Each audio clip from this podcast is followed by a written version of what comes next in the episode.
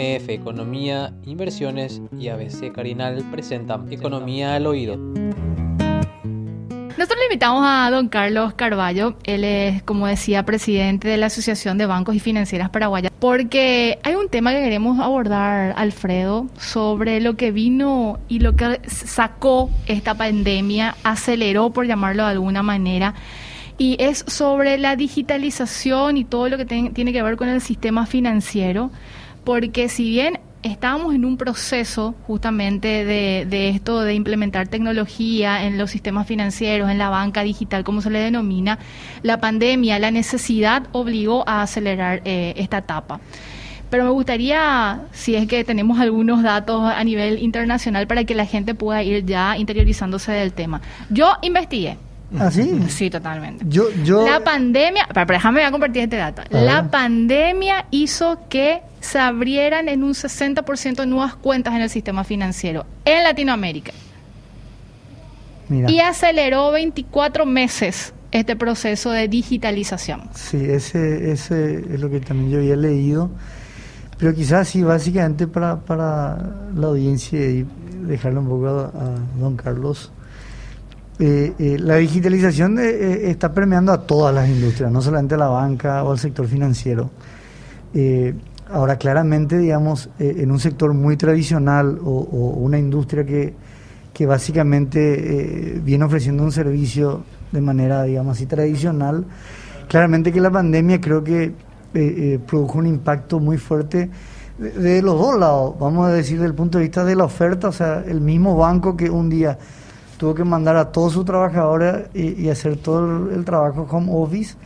Y ahí vos tenés que ver, bueno, cómo pasar el sistema, el software a las computadoras personales de la gente, cómo es la conectividad, el rendimiento, la seguridad eh, eh, y medir todo un poco esas métricas. Y por otro lado, preferencias también del consumidor. O sea, eh, que quizá ahí, ahí ya podemos dejar a don Carlos, tener el, el millennial que dice que prefiere irse al dentista que irse a un banco eh, eh, pero, pero también, eh, eh, cosa que no han obligado, o sea, en la, en la, en la cuarentena uno podía irte al banco. Tenías que hacer operaciones, transacciones. Tenías que hacer operaciones digitales, digamos. No sé, don Carlos. No, no, Prince y, y, Alfredo, yo creo que esa, esa es la, la, la visión correcta.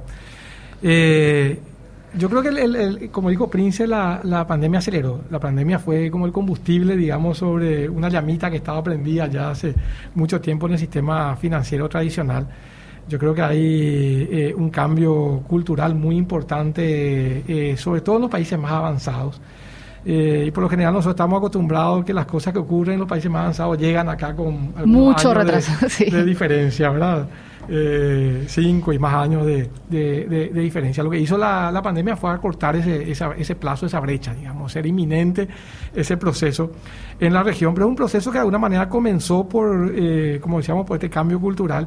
Ya la gente comenzó a, percibir, digamos, al, sistema financiero, a los bancos, eh, como, obsoletos, digamos.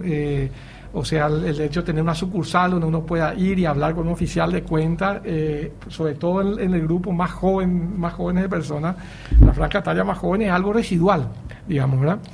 Eh, y la pandemia aceleró eso porque justamente nos obligó a quedarnos en casa y a, hacer todas nuestras transacciones y resolver todos nuestros problemas a través de los medios virtuales, digamos. ¿verdad? Entonces, eh, hay, hay, un trabajo muy interesante de, de The Economist que, le eh, hizo de alguna manera una consulta eh, a, líderes bancarios eh, europeos, americanos y asiáticos, y les preguntó que, cuál es el futuro que ellos ven en la banca. Entonces la mayoría de ellos, el 70% de, de, el 100% de ellos dijeron, bueno, la banca tradicional se acabó en el futuro, en el futuro esa banca tradicional donde uno tiene que ir a la sucursal y está el guardia de seguridad, eso se va a acabar. A formar fila. El 65% de todas esas personas lo que dijo es eso se acaba en cinco años. O sea, ni siquiera es un plazo demasiado largo, es la vuelta a la esquina, digamos, ¿verdad? Entonces, la mayoría de la gente, está, eh, la mayoría de los banqueros están viendo una banca sin sucursales. Eh, por otro lado, le están diciendo la banca tradicional que presta y recibe dinero eh, de, de ahorro también se acabó. O sea, la banca, eh, la, percepción que existe, digamos, del sistema financiero en los países desarrollados es que eh, vamos camino hacia un esquema, de, hacia un ecosistema. ¿Qué significa un ecosistema? Significa una banca que ofrece los, productos tradicionales, pero también ofrece productos de terceros, ofrece asesoría, eh, ofrece otros productos que solucionen la vida de, sus personas, de, las personas. Es decir, lo que se ve básicamente es un esquema donde los bancos tradicionales y las fintechs van a asociarse. ¿Por qué? Porque hay mutua ganancia en esa situación. O sea, pues los bancos tradicionales ofrecen, digamos, el acceso a un mundo regulado y la fintech, la fintech ofrecen toda la innovación y aquello que busca, digamos, de alguna manera al público eh, que está más eh, adaptado a las tecnologías y también aquel que fue de alguna manera eh, impactado por la pandemia, digamos, ¿verdad? está buscando.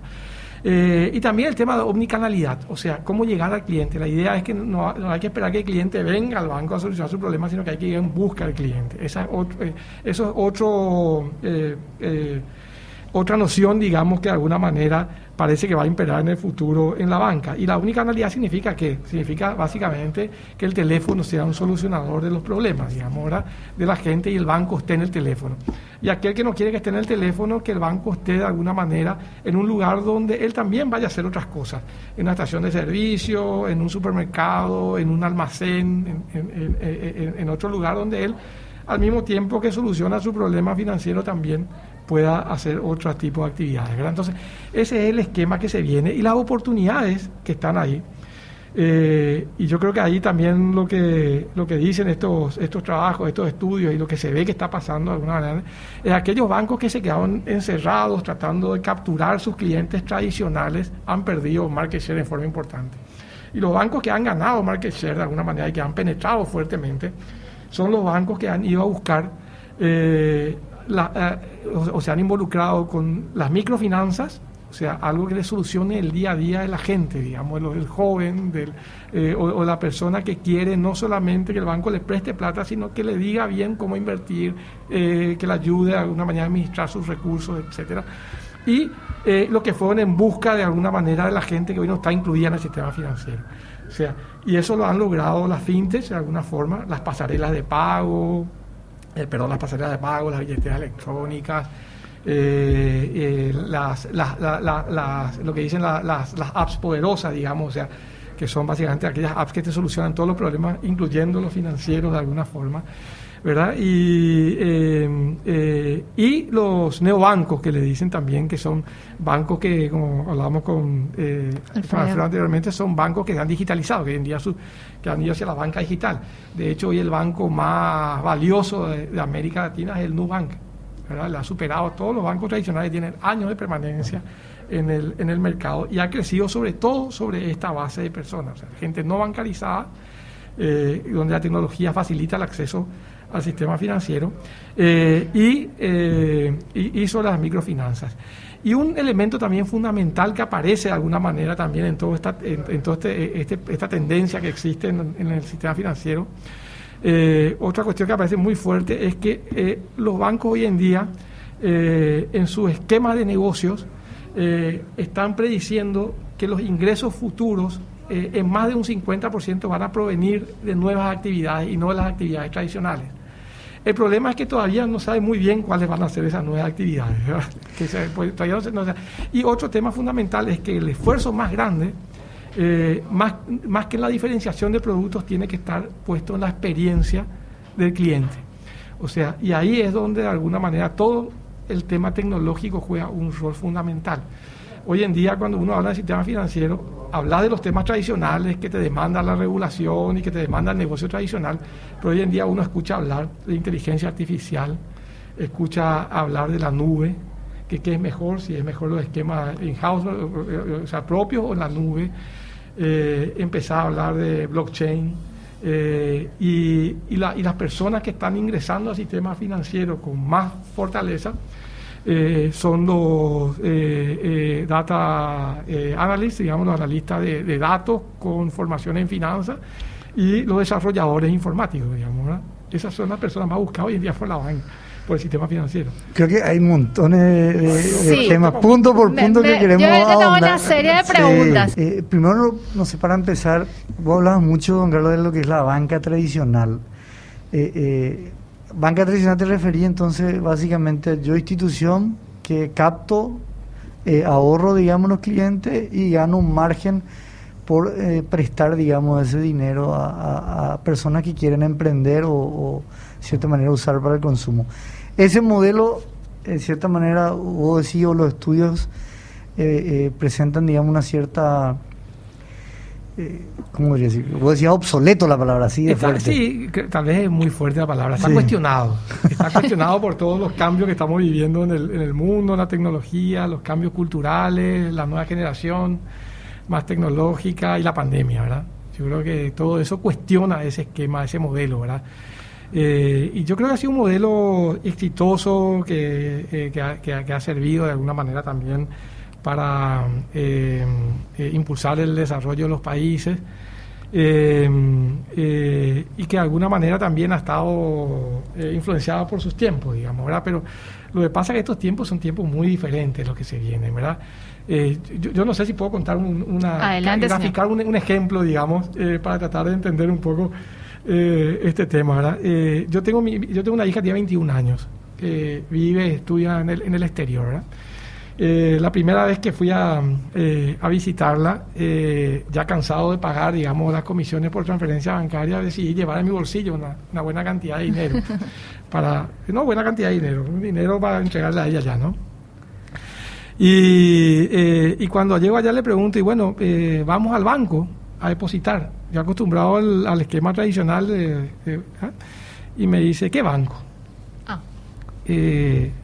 No, no sé, no sé dónde queda el banco, no tengo idea, nunca fui, no, no, no conozco, eh, no entiendo. Y bueno, ¿y cómo resolves tus problemas? Y yo tengo acá una app que se llama X, eh, y con esa app yo hago todos los pagos que tengo que hacer, eh, además me, me, informa todo el tiempo cuál es mi estado financiero, me ayuda a resolver problemas de momento, me recuerda cuando tengo que pagar algo y además puedo de alguna manera eh, pagar parcialmente compartiendo con otros compañeros el pago de determinada cuestión. O sea, me soluciona el problema. Y a mí, o sea, y yo pensaba, claro, ese otro banco que ella me dice, nunca le solucionó ese, esos problemas. Entonces, eh, eh, y nunca, ella entró a la app de su banco y nunca fue a su banco, digamos, físicamente. Entonces, esa es la generación que se viene ahora. Entonces, eh, yo creo que el futuro es de alguna manera un sistema financiero regulado, un sistema financiero que no va a poder tampoco eh, relajar, digamos, los controles, porque yo creo que eh, siempre que nosotros, que, el sistema financiero maneje dinero de tercero, tiene que estar fuertemente controlado y tiene que tener eh, un supervisor fuerte y tiene que tener una regulación adecuada y tiene que tener todos los, los mecanismos internos, digamos, que de alguna manera hace esa seguridad. Pero también yo creo que la situación actual lo que está haciendo es migrar, digamos, de alguna manera, el paradigma y el paradigma anterior a bancos que de alguna manera enfrentaban presiones regulatorias importantes, que subían sus costos, que eh, eh, les obligaban a invertir, digamos, en temas de control y seguridad y todo lo demás. Eh, y lo que se hacían era tomar, se tomaban decisiones de dónde bajar otros costos para seguir manteniendo los márgenes financieros, digamos.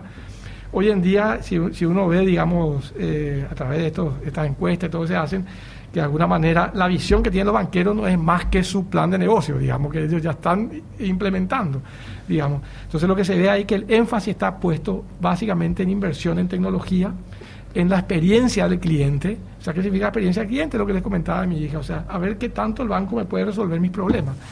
Y... Eh, eh, y marketing digital, digamos. Marketing digital, ¿por qué? Porque la experiencia del cliente requiere de alguna manera conocer más fuertemente al cliente. Entonces, hoy en día, eh, yo creo que el, paradigma o el enfoque es no solamente conocer al cliente para saber el origen de los fondos y para controlar que ese origen de los fondos sea lícito. Eso sigue siendo muy importante y sigue siendo una, una, nota central, digamos, en el sistema financiero regulado, sea digital o no digital.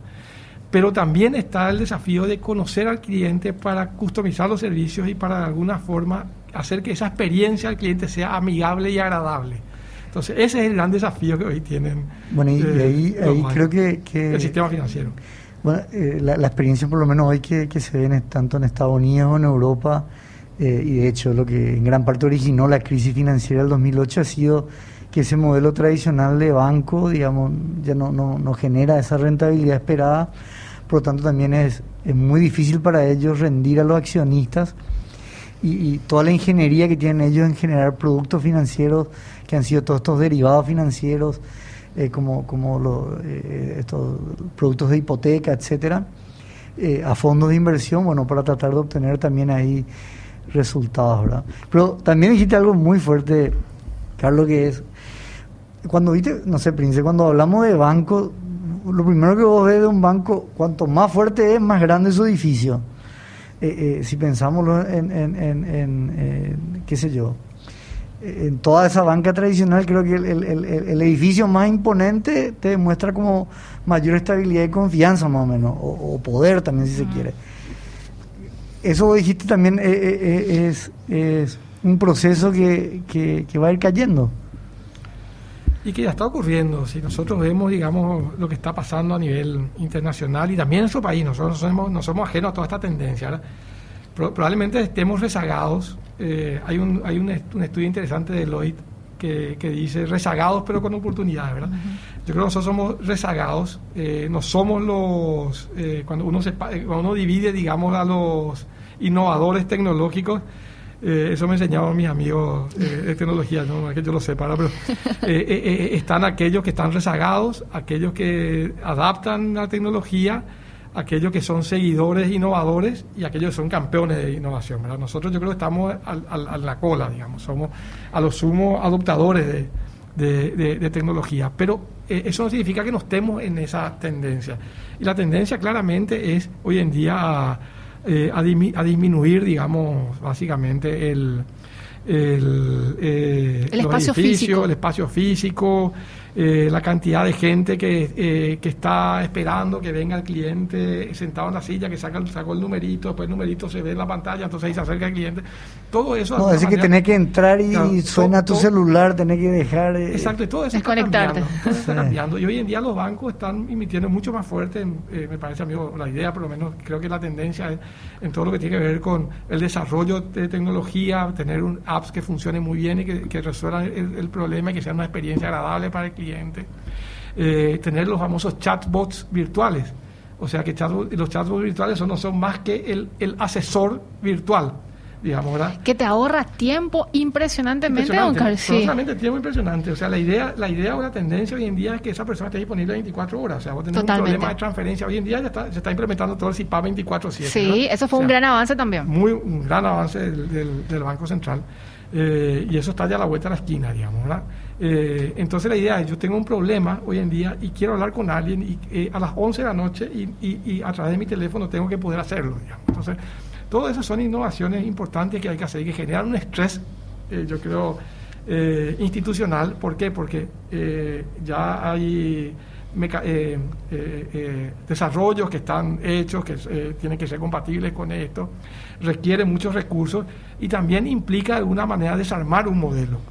¿Verdad? Que eso también tiene sus costos. Por eso las fintechs de alguna manera eh, generan esa competencia tan fuerte en el mercado, pues son mucho más ágiles, eh, ya comienzan con este modelo más, más tecnológico y los bancos tienen que adaptarse a eso, ¿verdad? Entonces, yo creo que hay todo un, un estrés ahí que, que, implica una, un proceso de adaptación. Para mí me parece que los bancos en general, los bancos, digo, hablo de instituciones financieras que captan recursos y prestan, ¿verdad? Financiera y, banco. Eh, yo creo que eh, la tendencia es meterse en este. Creo que, creo que este eh, me imagino yo, para toda la directiva de los bancos, tener justamente todos esos tremendos espacios, la cantidad de sucursales y de repente tener a todos tus empleados en la casa, por ejemplo. ¿Cómo justificas esos costos o después la oportunidad que se te presenta? ¿Cuánto yo puedo ahorrar? Eh, teniendo la misma efectividad. Eh, contando o más incluso. Contando con los empleados eh, en la casa, ¿no es cierto? Y ahí yo leía, ayer estaba viendo el, el costo administrativo, bueno, en los bancos, la verdad que no entré en la financiera, y el, pero analizando los bancos, el costo administrativo sobre el margen, es decir, sobre la ganancia que tienen los bancos a través de sus productos financieros, es del 54,9%. O sea, del... del, Exacto. Eh, eh, eh, y creo que del, punto de vista del gasto de personal, ¿verdad? Que ese es otro tema importante. El gasto personal sobre el margen operativo de los bancos era de 22,9%. Eh, vos, vos hablabas mucho, Carlos, la, la fintech, la automatización, la, la, la, la inteligencia artificial. Bueno, por eso inevitablemente va a eliminar puestos de trabajo. Como quizás pensábamos todo lo que iba a ser los cajeros automáticos, por ejemplo. Eh, eso tiene una consecuencia también para el empleo en la industria. Y yo creo que en parte puede tener una, pero yo creo que el impacto más grande está en cómo adaptamos eh, eh, institucionalmente a, la, eh, a, ese nuevo modelo. Porque hay cosas que la inteligencia artificial, digamos, no y, la, y, la, robótica van a poder hacer, y hay otras cosas que no, por ejemplo, ¿verdad? No, eh, mucho de eso no sustituye a la creatividad de un Innovation Lab, por ejemplo, ¿verdad? Yo creo que los bancos están invirtiendo fuertemente en en, en, en, todo ese esquema, digamos, de, liberar, digamos, recursos humanos en los, en los procesos típicos de control, aprobación de préstamos, apertura de cuentas, etcétera. La idea es que eso lo puede hacer de alguna manera eh, eh, la inteligencia artificial y la robótica y, el desarrollo tecnológico, digamos. O sea, la idea es que hoy en día, por ejemplo, eh, eso ya ocurre en otros lados, yo creo que, que, nuestro país también es inminente. Nosotros mismos en nuestra, en nuestra institución estamos en ese proceso.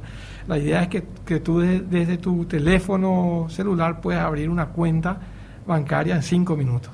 Entonces la pregunta ahí es, bueno, ¿y, y cómo operan los controles? Los, controles operan igual de riguroso que antes, por ejemplo.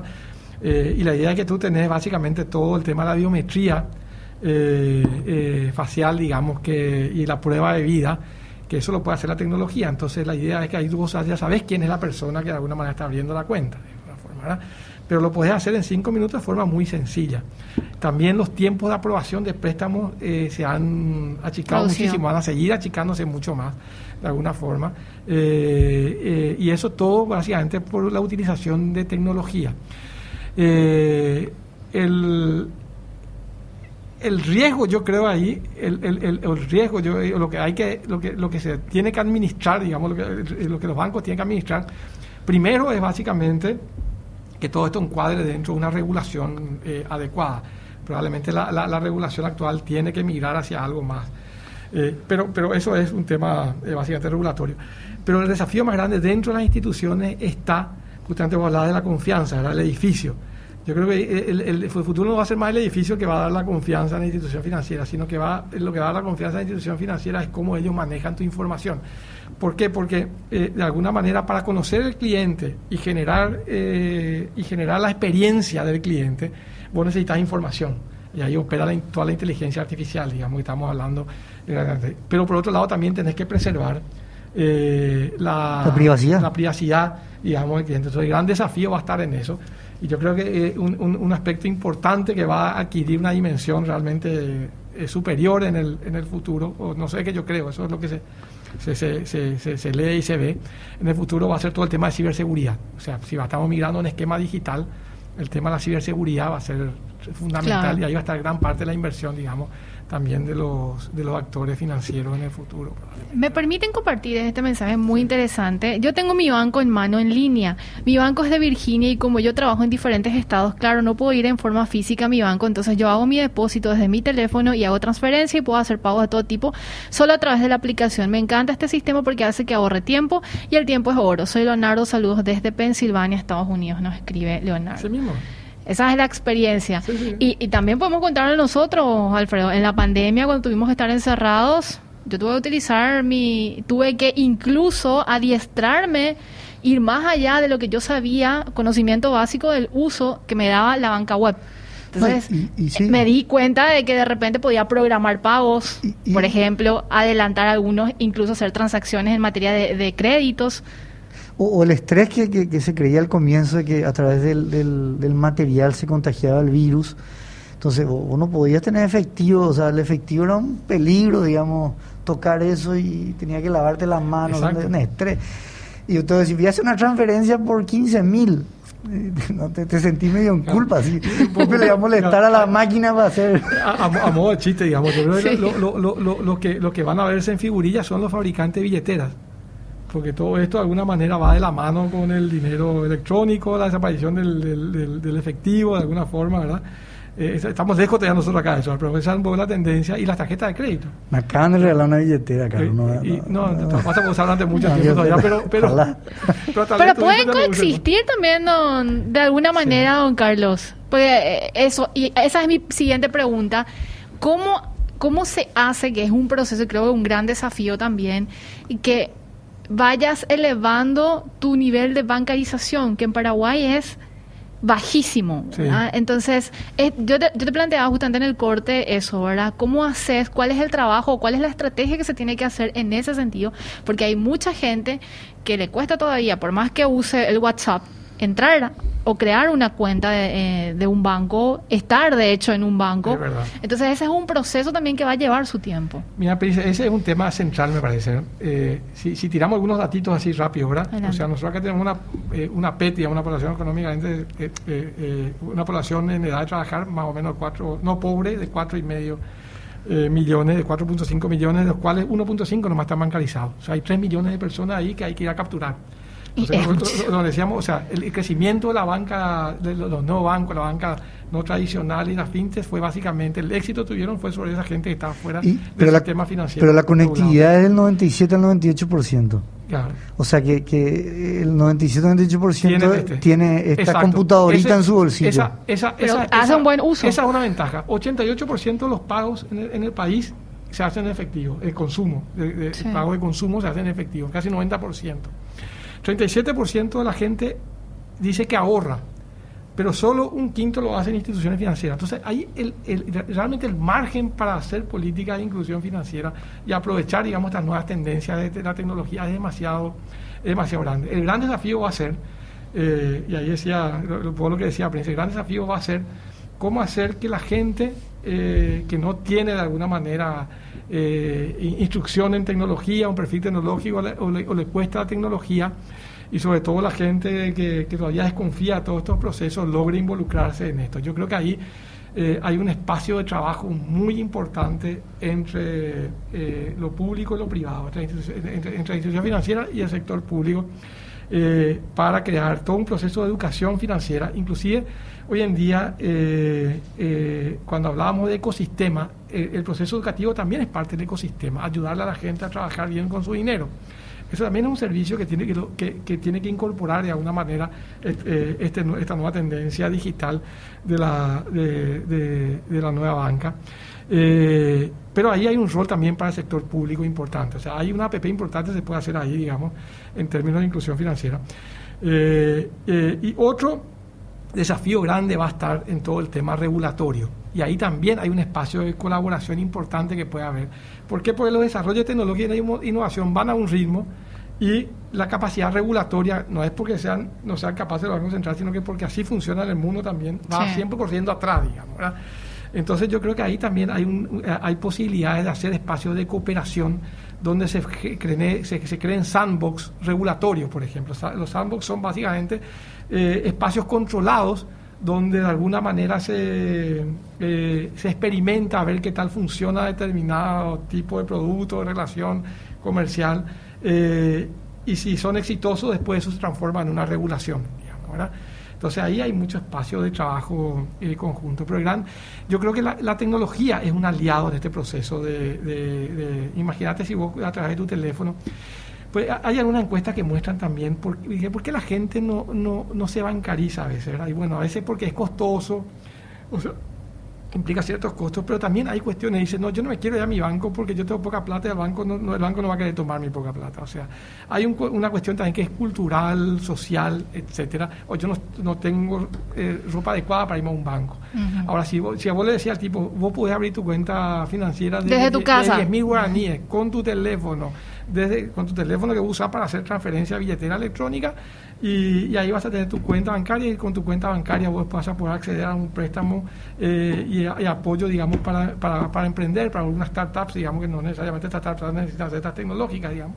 Entonces, eh, yo creo que ese es el gran desafío que... Y, quizá ahí la, me, compartía justamente un amigo una reflexión que decía, eh, o sea, relaciona más con lo que vos decías, la seguridad que siente la persona en su celular, por ejemplo, al eh, que, tiene que ver en paralelo, por ejemplo, esto de Airbnb o Booking o, buscar un pasaje por vos mismo. O sea, antes vos tenías la institución, la agencia de viaje, eh, eh, etcétera, ahora que te resolvía el viaje, el hotel, el alojamiento.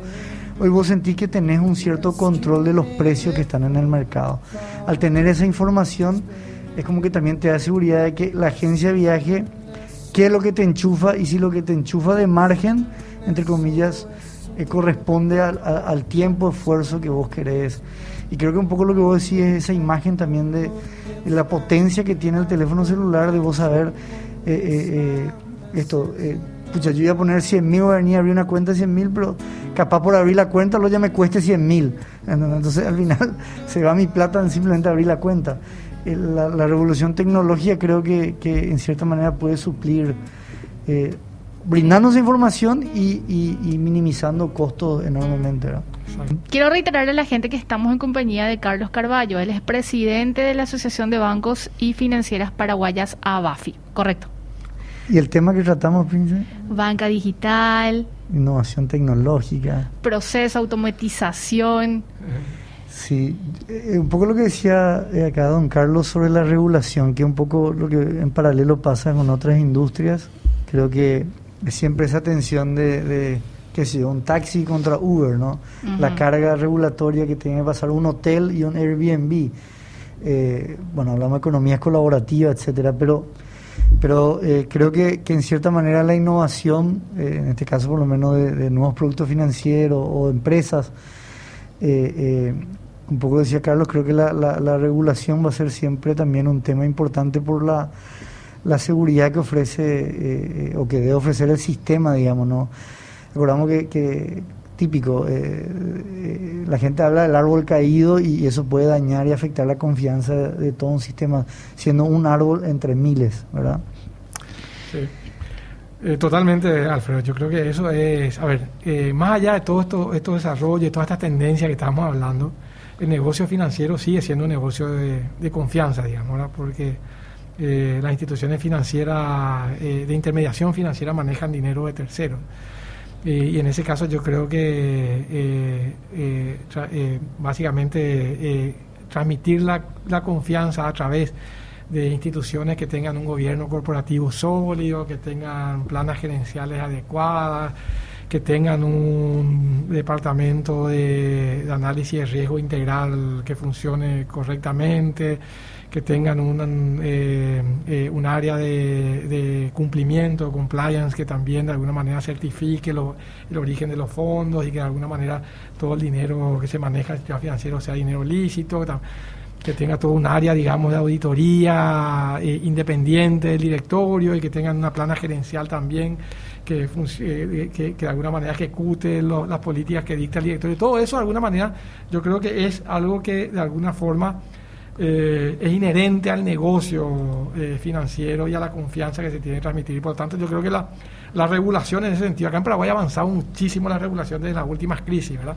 Se han cambiado las leyes, se ha modernizado. Eh, perdón, Carlos, vos que estuviste en el directorio, el Banco Central toca, por ejemplo, temas así de blockchain, de moneda digital, fintech. El, el, el, Banco Central, sí, además de todos estos temas que estamos hablando de la regulación tradicional, que yo creo que ahí, como te digo, eso ha avanzado muchísimo, estamos hablando de un esquema de, eh, de, evaluación basada en riesgo, digamos, donde de alguna manera lo que hace el, regulador es controlar que las políticas de alguna manera que tengan las instituciones financieras sean adecuadas para el riesgo que se define en el negocio. O sea, yo creo que, que, que, todo eso funciona de alguna manera muy bien y la regulación hoy en día es una regulación que está adaptada a Basilea III, a los mejores estándares internacionales. Eh, y, el, Banco Central tiene un área de supervisión eh, financiera, superintendencia de bancos, que de alguna manera está muy capacitada. Entonces yo creo que ese lado estamos bien. Ahora, yo creo que, que, todos estos cambios que se están procesando a nivel mundial eh, no solamente impactan en las instituciones financieras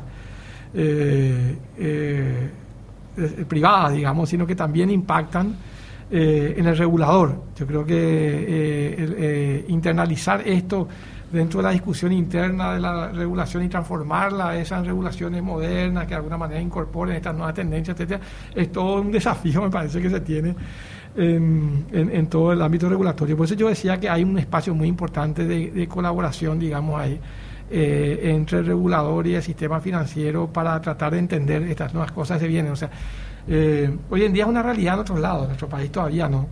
Eh, todo el tema que tiene que ver con crowdfunding, digamos, todo lo que tiene que ver con, con criptomonedas. hoy en día la mayoría de los jóvenes están invirtiendo en criptomonedas.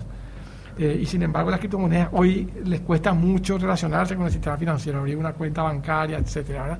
Entonces yo creo que ahí hay mucho, mucho tema todavía que tenemos que entender primero acá nosotros para dónde van estas tendencias y después eh, a partir de eso de, alguna forma ver cómo trasladar eso a, probablemente a, normas y esquemas regulatorios que se adapten mejor a, ya estamos llegando al, al, punto final de nuestro programa. Queremos agradecerle enormemente al señor Carlos Carballo por su tiempo, por venir este sábado y por supuesto la experiencia y el conocimiento que nos está trasladando, porque este va a ser un tema ya instalado, que lo importante es que estamos en ese proceso de incorporar este tipo de sistemas.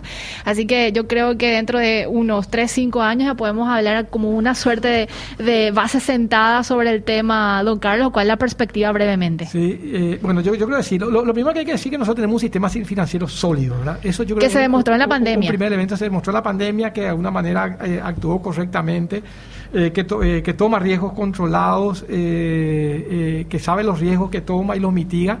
Y, sobre todo que sabe interpretar, y eso se demostró en la pandemia, que es un shock temporal que puede ser financiado y que es un shock permanente que necesita ser ajustado. Yo creo que ese sistema lo demostró bien. Hoy en día yo creo que los tres principios que maneja el Banco Central de eh, estabilidad, eficiencia e integridad del sistema financiero creo que están funcionando correctamente.